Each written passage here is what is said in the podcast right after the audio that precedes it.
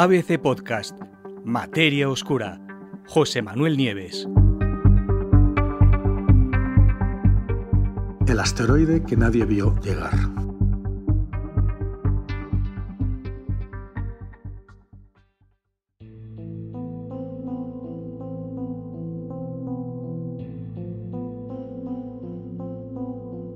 El pasado 13 de julio, un asteroide de 60 metros de diámetro pasó sin ser visto entre la Tierra y la Luna. Pasó a menos de 100.000 kilómetros de distancia de nosotros. Es lo que los astrónomos llaman una bala silbando en el oído. Ningún sistema de alerta consiguió detectar el asteroide, porque mientras se acercaba, la roca espacial, que es mayor que un edificio de 20 plantas, permaneció oculta por el brillo del Sol. Los astrónomos, de hecho, no detectaron su presencia hasta dos días después, el 15 de julio, cuando el asteroide ya había pasado de largo y se alejaba rápidamente de nuestro planeta.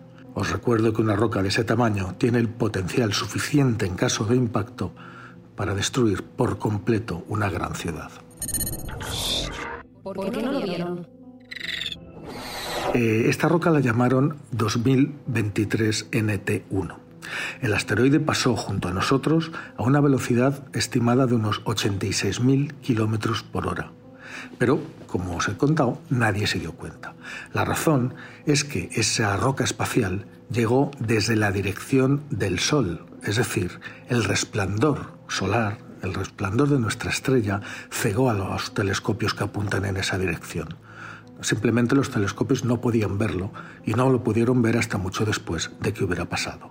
Se trata de un auténtico punto ciego para nuestros sistemas planetarios de defensa y un quebradero de cabeza importante para los astrónomos. Dos días después del paso, como os he dicho, pues un telescopio de Sudáfrica, un telescopio que además forma parte del sistema de alerta última de impacto terrestre de asteroides, que es el sistema Atlas, bueno, pues ese telescopio sudafricano captó la roca, pues como os dije, ya mientras se alejaba de nuestro vecindario cósmico y según informa el Centro de Planetas Menores de la Unión Astronómica Internacional, otra docena de telescopios más también detectaron a 2023 NT1 en ese momento.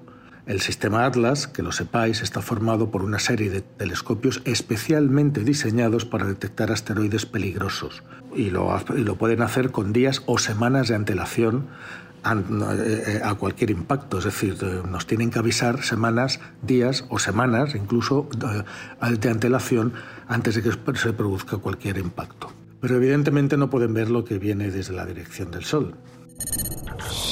¿Se le considera peligroso? Hombre, ya os digo yo que sí, hay decenas de asteroides que se acercan a la Tierra todas las semanas, pero la inmensa mayoría pasa a distancias superiores a un millón de kilómetros, es decir, no constituyen ningún riesgo. ¿no? Para ser considerado cercano, un asteroide, uno de esos visitantes, tiene que pasar entre la Tierra y la Luna, es decir, atravesar el interior de la órbita lunar y evidentemente 2023 eh, NT1 lo hizo. De hecho, en su punto de máximo acercamiento a nosotros, el asteroide estaba a solo un cuarto de la distancia entre la Tierra y la Luna, menos de 100.000 kilómetros, y cerca de nuestros satélites que están en órbita geoestacionaria. El asteroide, mm, os recuerdo, para que era unas tres veces más grande, 60 metros, que el que explotó en 2013, ¿os acordáis? Sobre la ciudad eh, de Chelyabinsk, en Siberia. Tenía 18 metros, causó 1.500 heridos y provocó daños en edificios y ruptura de cristales en varios kilómetros a la redonda. Lo podéis ver en Internet.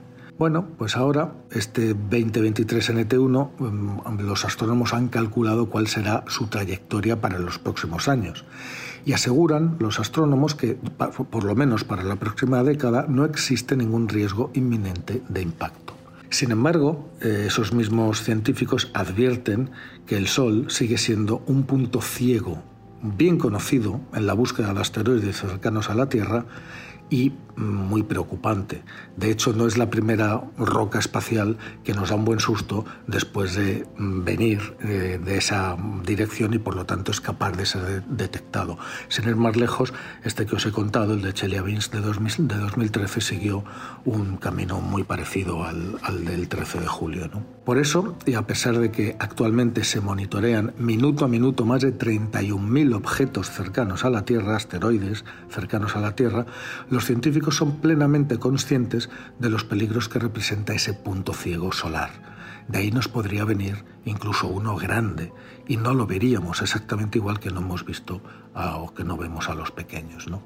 Para tratar de evitarlo en un futuro ya se está intentando poner remedio la Agencia Espacial Europea, la ESA, ya está trabajando en una misión que se llama NEOMIR, que será lanzada, está previsto en el año 2030 y que lo que va a hacer es eh, se va a colocar en una posición más favorable entre el Sol y la Tierra, muy lejos de la Tierra, para poder ver lo que viene por ese punto ciego sin tener que mirar directamente al Sol, es decir, se va a tener que colocar bastante muy lejos de la Tierra. ¿no? Bueno, de esa manera se espera, la Agencia Espacial Europea espera que podrá descubrir si ahí, en esa región de espacio, hay rocas grandes que no hayamos visto, asteroides invisibles, eh, asteroides que están allí ocultos por el brillo solar.